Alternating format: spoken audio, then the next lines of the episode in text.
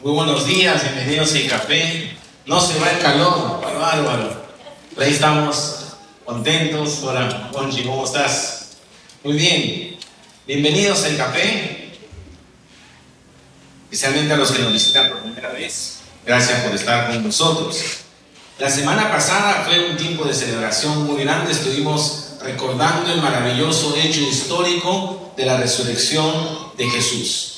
Y la semana pasada lo que hicimos fue ver narrativamente ¿no? toda la historia de la resurrección, con hechos históricos fascinantes, y enfatizamos la centralidad de la resurrección en nuestra fe, en nuestra vida diaria. Si no viste el mensaje de la semana pasada de, resurrección, está en nuestro canal de YouTube y Café Iglesia, o también lo puedes encontrar en el podcast. Ahí está allí en las distintas plataformas donde puedas seguir los podcasts y Café Iglesia en podcast.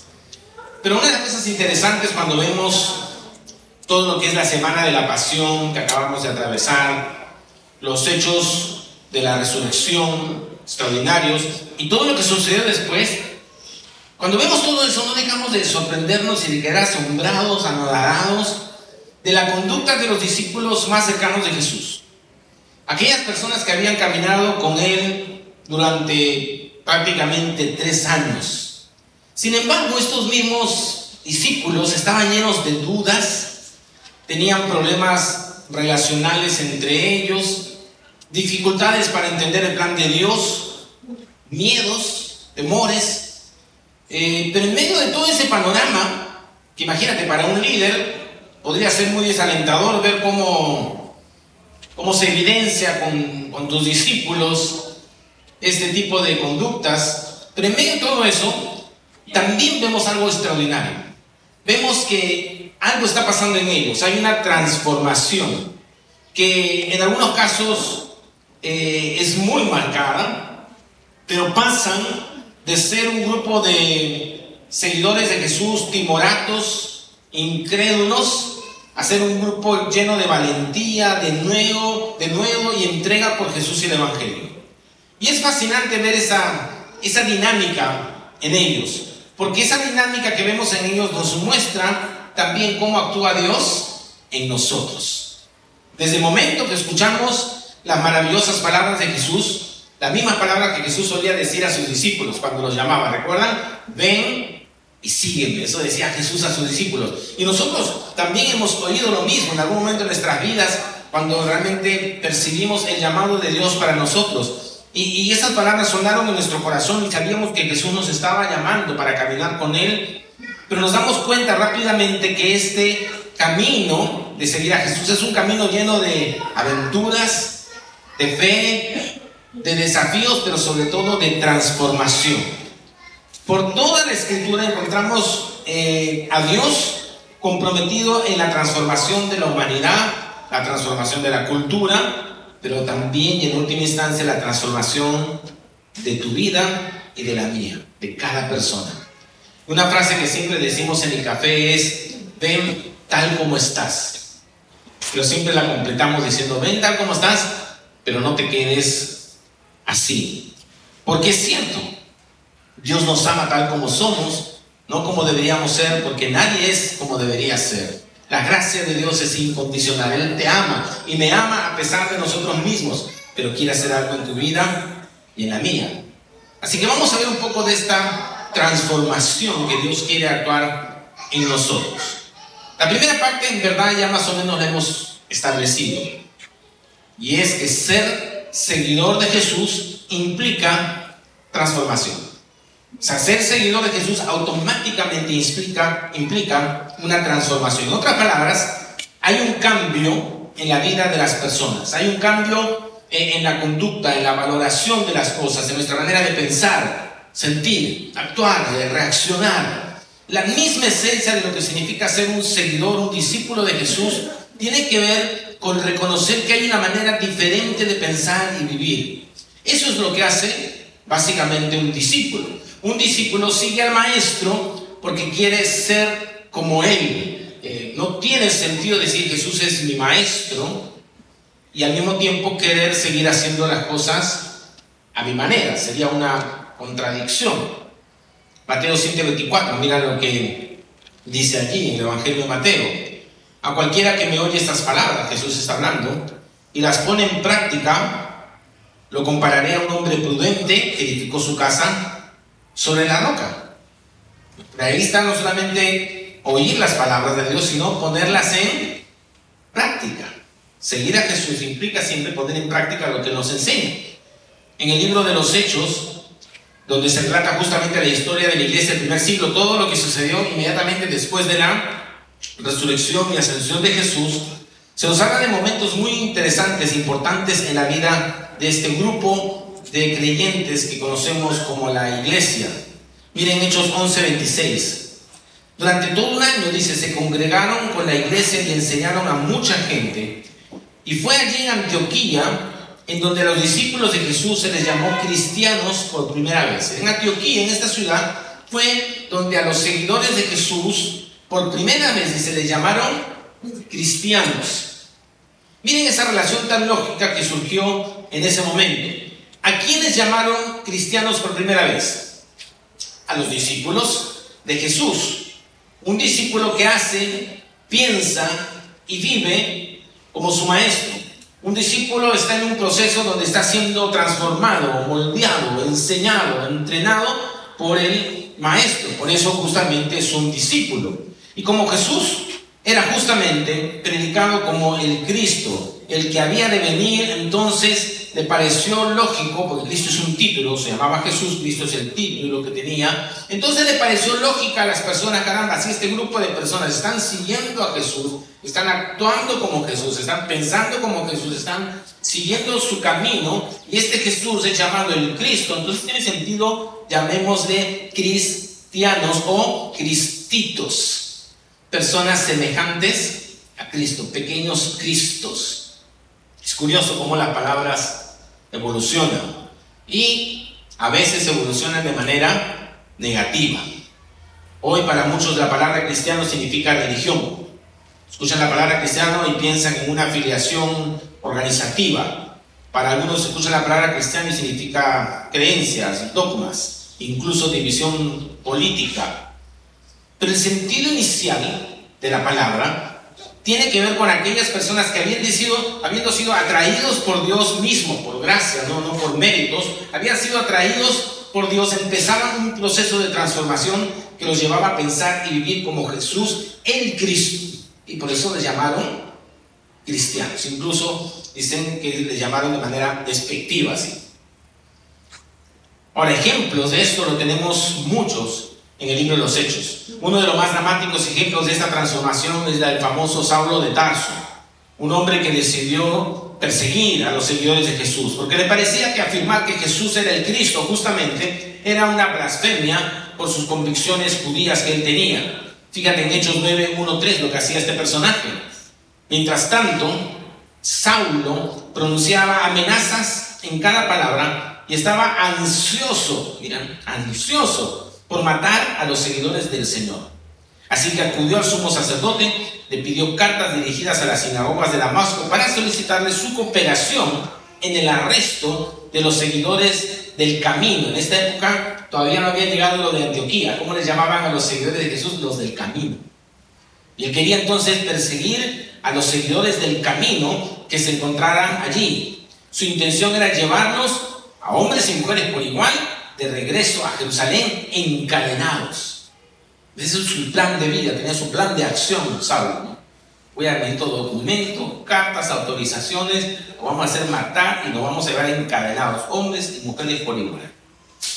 Y todos conocemos, cuando estaba en, pleno, en plena ejecución de este plan, el encuentro que tiene Saulo con Jesús mismo en el camino a Damasco. Y ese encuentro de Saulo de Tarso lleva a una tremenda conversión y transformación. Fue tan dramático lo que sucedió con Saulo de Tarso que ya no se llamaba Saulo de Tarso. Hasta el nombre le cambió. Ahora se llamaba Pablo. Pablo, conocido como el apóstol Pablo, ahora por Pablo.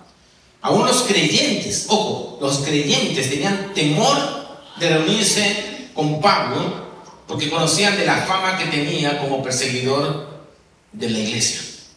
Claro, ¿quién iba a tener miedo? Era una transformación dramática. El mismo Pablo va a hablarnos de lo que sucede cuando alguien se acerca a Jesús. O sea, estamos, mira, o sea, este personaje que había sido Saulo, perseguidor de la iglesia, es transformado y él mismo nos dice algo extraordinario. Este es uno de los versículos que siempre lo repito, fue lo que aprendí de memoria cuando recién empecé los caminos del Señor, ¿no? Segunda Corintios 5, 17. De modo que si alguno está en Cristo, nueva criatura es. Cosas viejas pasaron y aquí todas son hechas nuevas. Y la versión que tengo aquí y que aparece en pantalla dice, esto significa que todo el que pertenece a Cristo se ha convertido en una persona nueva. La vida antigua ha pasado. Una nueva vida ha comenzado. Esa es la traducción viviente, me gusta mucho. La vida antigua ha pasado. Una nueva vida ha comenzado. Y no lo dice cualquier persona. Lo dice Pablo, ex Saulo de Tarso, perseguidor de la iglesia. Una vez más recordamos que esto es posible por la obra de Dios en nosotros. No nos hacemos nuevas personas o criaturas a nosotros mismos. Es Dios el que está actuando y transformando nuestras vidas. Este cambio tampoco significa que de la noche a la mañana somos perfectos. Lo sucede es que empezamos una nueva vida donde la transformación se convierte en una constante. Somos plenamente aceptados por Dios, hemos empezado una nueva vida y ya no somos definidos por el pasado. Ese nuevo comienzo significa cambio, transformación. Es un hito en la vida que sucede cuando nos acercamos a Jesús. Y está significativo, y fue tan significativo siempre en la iglesia este concepto del nuevo inicio, del nuevo comienzo, que desde el comienzo los cristianos desarrollaron un símbolo que fue instituido por Dios para demarcar eso. Es un símbolo visible para que ellos recuerden lo que había sucedido en la vida, de cómo el acercarnos a Dios eh, significaba la muerte al pasado y el inicio de una nueva vida, una vida diferente con Jesús. Y ese símbolo que se empezó a practicar es lo que conocemos hasta ahora como el bautismo, no es el tema específico de hoy, pero el bautismo que se practicaba entonces justamente con esta inmersión en agua, eh, traía este símbolo de muerte cuando las personas eran sumergidas al salir del agua, era como la entrada a una nueva vida. No es que el bautismo hacía eso, solamente estaba simbolizando a través de una declaración pública que hacían los discípulos de Jesús. El bautismo no es una meta, sino más bien un símbolo de algo que ha sucedido y la nueva vida que ha empezado. Así que si tú te has acercado a Jesús, eres un discípulo de Jesús, ni perfecto ni nada, porque ninguno lo somos, pero entendemos y entiendes que Dios te ama y eres aceptado por gracia entonces, estás listo para dar ese paso de bautizarte. Si no lo has hecho, te animamos.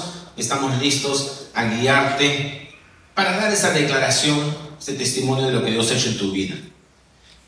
Una de las maneras de ver que existe un anhelo en el corazón del ser humano por esto que estamos viendo, esta transformación, este cambio, esta oportunidad de comenzar de nuevo, es cuando escuchamos o vemos el arte.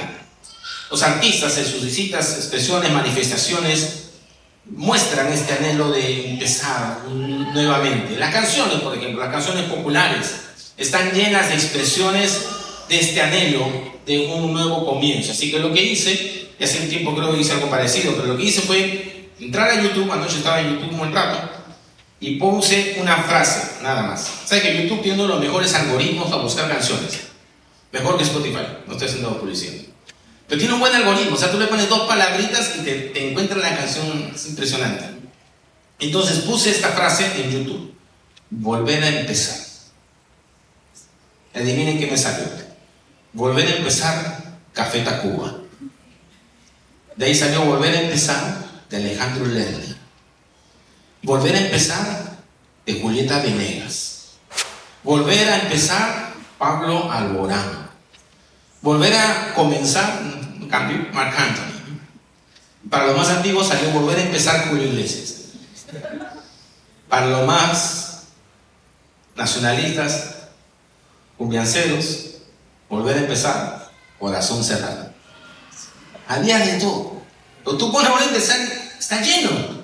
Porque diversas letras en distintos temas, pero que tienen un y encierran un deseo similar. Si pudiera volver a empezar, si pudiera volver a comenzar.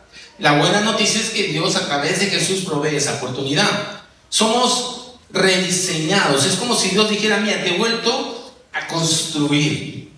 Por lo tanto, empieza este proceso de transformación. Esto es una nueva oportunidad. Hay una canción que nos encanta, acá somos fans de, papel maché, de paso, este, noticia, noticia, en agosto viene papel maché y ya estamos coordinando la fecha para un concierto aquí en Icafé. Ya vienen los datos más adelante, ¿no? Conforme se acerque la fecha de agosto. Y tienen una canción que nos gusta y vamos a poner un pedacito de esa canción con un videoclip muy bonito que se llama Rediseñados. Escuchen este clip de papel maché.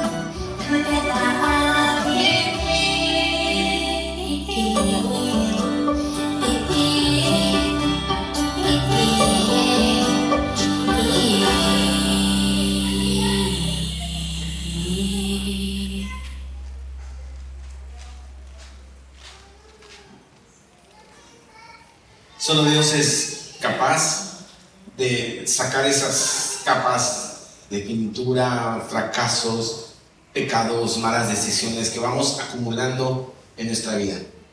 Y podemos estar agradecidos por la nueva vida. Empieza a vivir, decía la canción. Pero al mismo tiempo nos enfrentamos con la realidad de que esa transformación es muchas veces complicada, dolorosa, difícil. ¿Cómo sucede? Yo sigo al maestro, quiero ser como él, y sé que Él me ama. Sé que Él me acepta y estoy agradecido, pero no puedo dejar de lado también la realidad de mis luchas, de mis tentaciones, de mis viejos hábitos, eh, algunos destructivos. Si Dios está listo, comprometido, dispuesto, porque nos ha dado un nuevo comienzo y quiere empezar algo nuevo nosotros, transformándonos, ¿por qué quedarnos de la misma manera?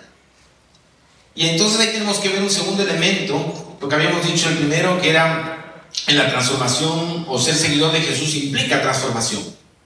Pero en segundo lugar, la transformación empieza por la mente. Este, este, proceso de transformación tiene mucho que verlo con lo que creemos. Un teólogo, Dallas Willard, en un libro que tiene llamado La Divina Conspiración, dice lo siguiente.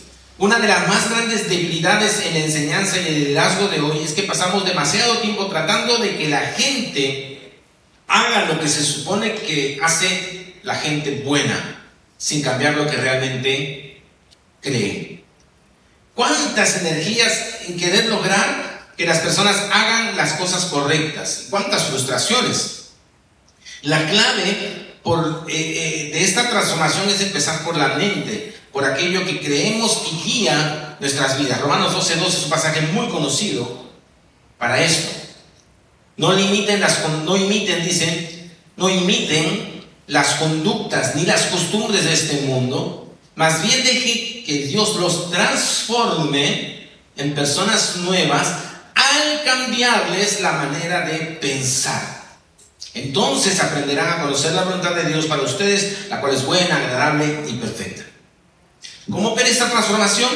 Cambiando la forma de pensar. Ser discípulos de Jesús, ser parte de la comunidad de fe de la iglesia, es estar dispuestos a ser transformados en nuestra mente, nuestra manera de ver el mundo, la vida, la realidad, las cosas, lo que algunos llaman nuestra cosmovisión, que debe ser transformada para ver un cambio en la vida. La buena noticia es que esta comunidad de fe, la iglesia, es justamente la comunidad de la transformación.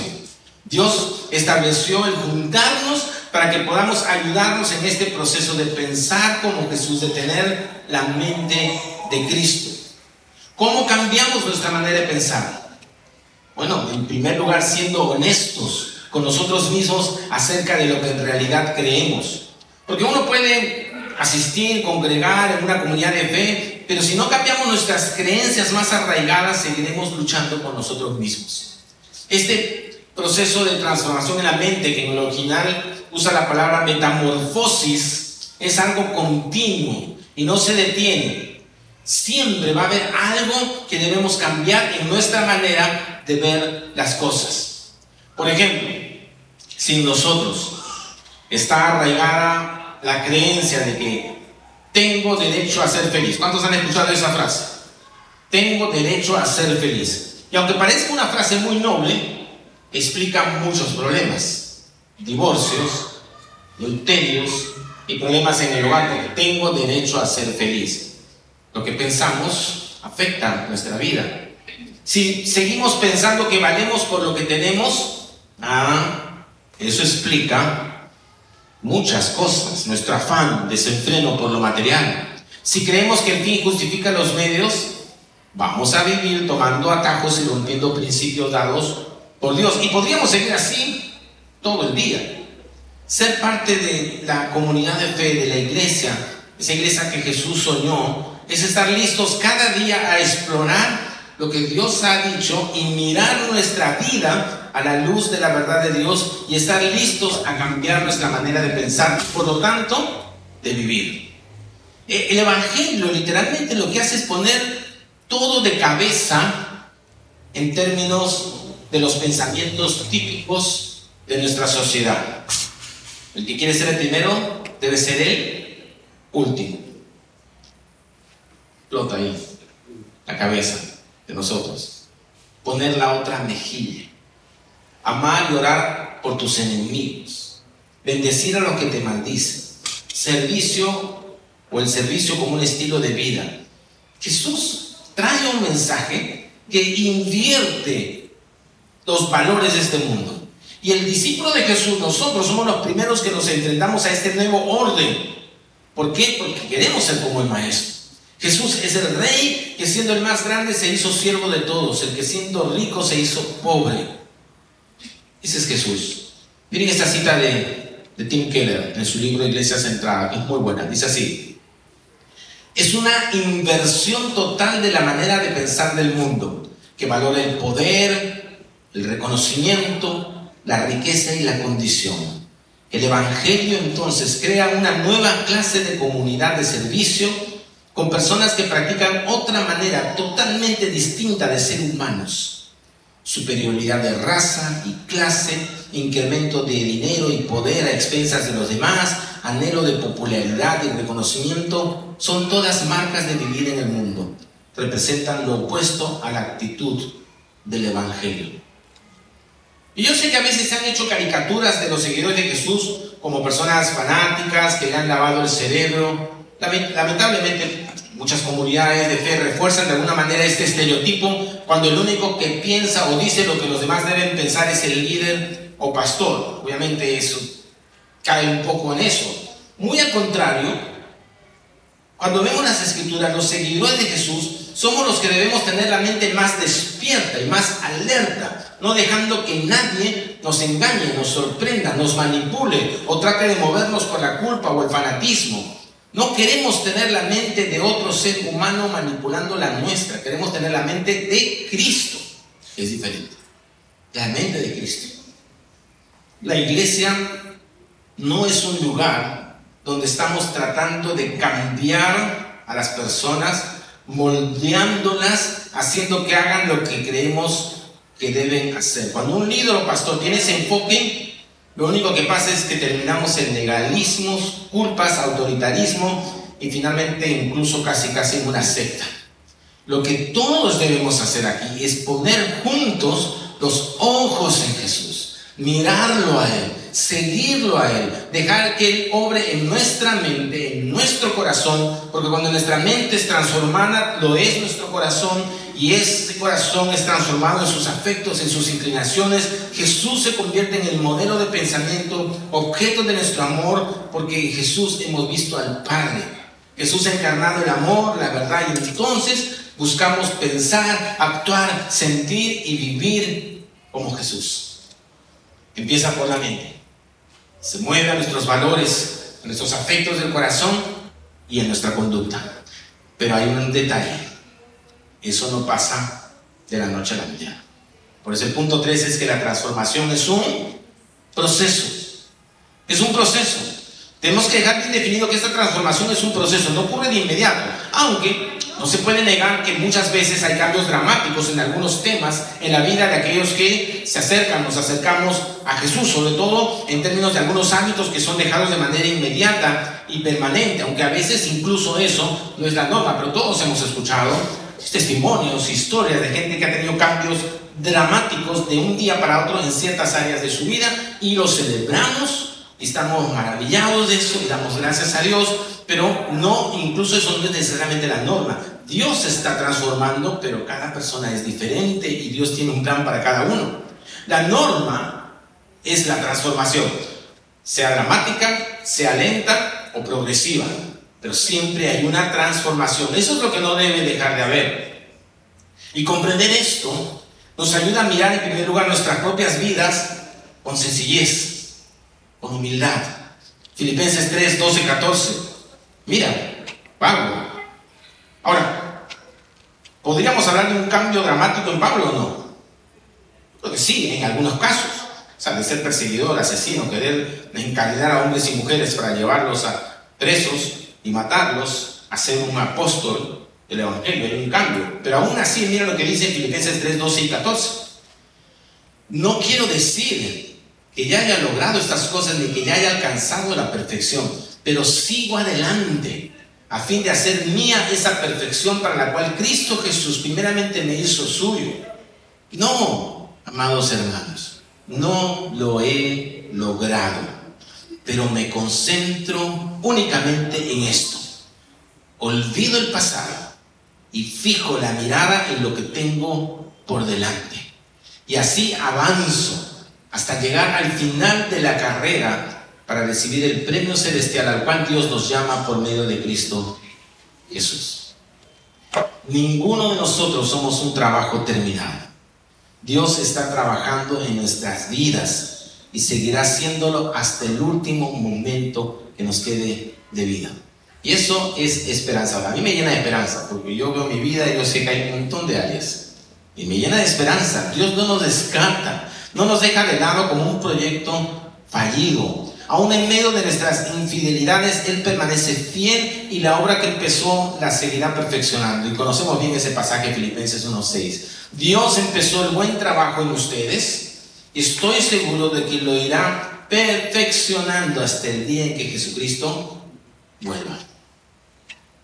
Pero entender este proceso continuo en nuestras vidas nos debe llevar al mismo tiempo a mirar, ojo, con paciencia el proceso de transformación en los demás. Y aquí siempre repetimos ese famoso dicho que la vaca se olvidó que fue ternera, ¿no?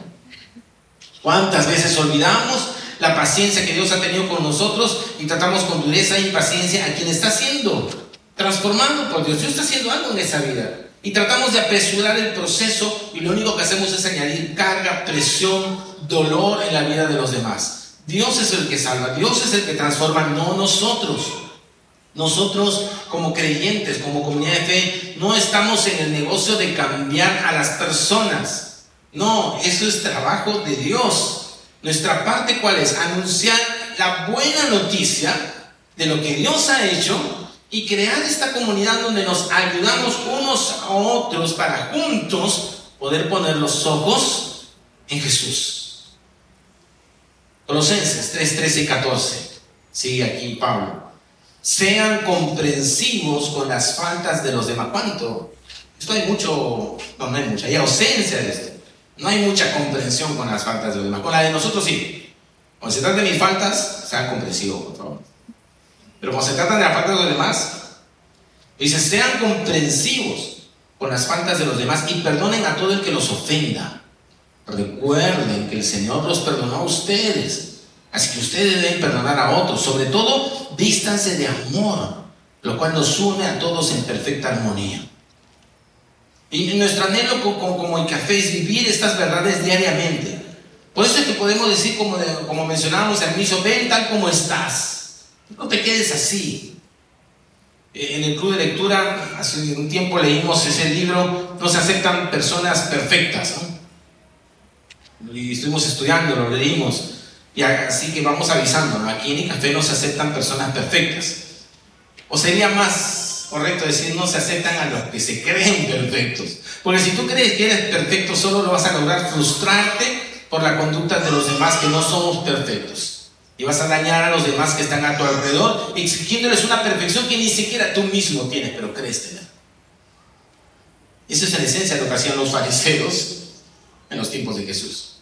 Se creían perfectos. Pero sabemos que Dios nos ama y nos acepta como somos. Y nosotros debemos hacer lo mismo, pero al mismo tiempo que aceptamos a los demás, estamos comprometidos a un proceso de transformación, de transformación que empieza con nosotros y que es diario y constante. Así que queremos, anhelamos ser una comunidad de fe donde podamos ver y dejar a Dios actuar, donde celebremos el proceso, donde nos alegremos en nuestras victorias y nos animemos en nuestras derrotas. Donde dejemos a Dios trabajar en nuestras vidas como Él quiere, teniendo paciencia unos con otros. Y el pasaje decía sobre todo, vístanse de amor, porque sin amor esto es imposible. Y ese amor, dice, es el que nos une a todos en perfecta armonía.